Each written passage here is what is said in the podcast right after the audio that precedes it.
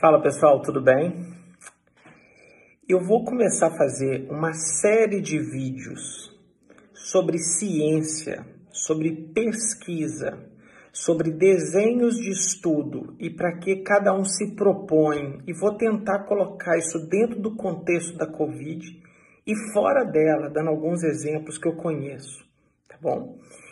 Por que, que eu estou fazendo essa série de vídeos? Eu decidi fazer é que o tempo todo eu recebo pedidos de comentários sobre determinados artigos, ou eu leio coisas na, na internet, ou eu vejo vídeos na televisão, e que a maioria das vezes que eu vejo o raciocínio clínico das pessoas, ou a interpretação de ciência, as pessoas estão usando muito incorretamente desenhos de estudo que não se propõem para aquele tipo de conclusão, tá?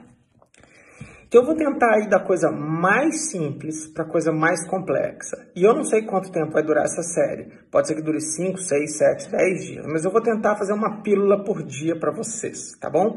Eu espero que vocês gostem muito, beleza? A primeira fonte de evidência que existe é uma fonte de evidência não científica, mas ela nunca deixou de ser importante que é a observação clínica. Quando você está diante de um desafio novo, enquanto médico, fisioterapeuta, psicólogo, dentista, talvez a única evidência que você tem são seus próprios olhos, é a observação clínica, tá? Então, dentro do contexto da Covid, o que aconteceu é que alguns, mais de um ano já, né, atrás, pacientes começaram a aparecer na China com uma síndrome respiratória aguda grave, né, que é um tipo de síndrome gripal, que as pessoas olhavam para aquilo e primeiro deram o diagnóstico de síndrome respiratória aguda grave, viral, mas com o passar dos casos, esses profissionais de saúde perceberam que esses pacientes não respondiam ao tratamento como se fosse uma gripe comum. Foi observando.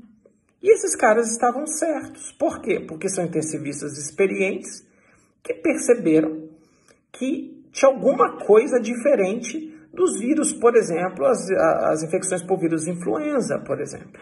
A observação clínica foi valiosa. A partir disso, a primeira dúvida que os médicos tiveram era: que vírus é esse? E aí você começa a fazer uso da ciência básica, que ela é maravilhosa, que ela é o alicerce de toda a ciência clínica. Tá? Muitas vezes eu tenho que separar o que é ciência básica da ciência clínica. Então, o que, que é? Tiveram que coletar amostras de sangue, amostras né, do suave do nariz com os testes de PCR, tentar ver que vírus é esse, isolar esse vírus. Então, o povo vestia aquelas roupas, parecendo um astronauta todo tirava, levava para dentro de um laboratório e as pessoas tiveram que usar técnicas que eu não faço a menor ideia o que é, porque eu não sou um pesquisador de área básica. E esses caras olharam para aquilo ali e falaram assim: isso é um vírus que parece uma coroa. É um dos coronavírus. Existem outros coronavírus, tá? E eles perceberam que esse coronavírus era diferente dos anteriores, porque nós já fomos infectados por coronavírus no passado. E eles perceberam que aquela mutação ali, ela era mais agressiva, mais mortal, mais transmissível. Olha que maravilha isso. Então começa na observação clínica do médico. Ele primeiro interpretou como se fosse uma síndrome respiratória aguda grave, mas ao mesmo tempo percebeu-se que era diferente. Isso já aconteceu com H1N1, com SARS, com MERS, já aconteceu com gripe aviária, já aconteceu com outras síndromes gripais que causam síndrome respiratória aguda grave. Então, a primeira fonte de evidência, lá no início, é a observação clínica e ela nunca deve estar fora do contexto científico, porque tudo começa na beira do leito, tá? Ou na clínica ou em qualquer lugar. Tá? A observação clínica tem uma série de problemas quando ela sai desse ponto, mas tudo começa ali e nós vamos falar sobre isso numa próxima fase.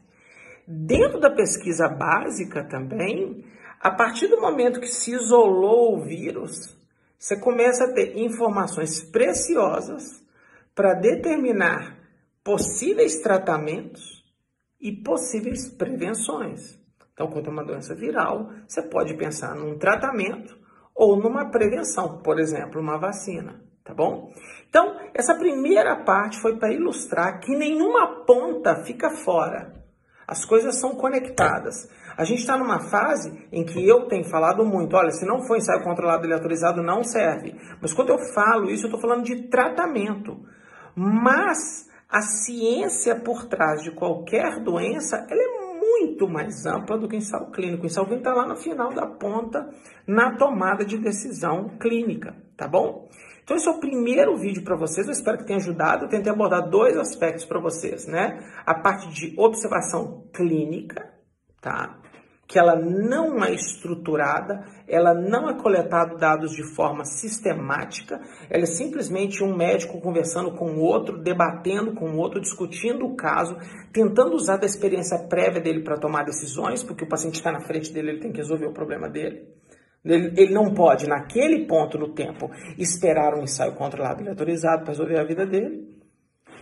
E dois, o maravilhoso papel da ciência básica, que ela faz o pano de fundo maravilhoso antes que a gente vá para as pesquisas clínicas, tá bom?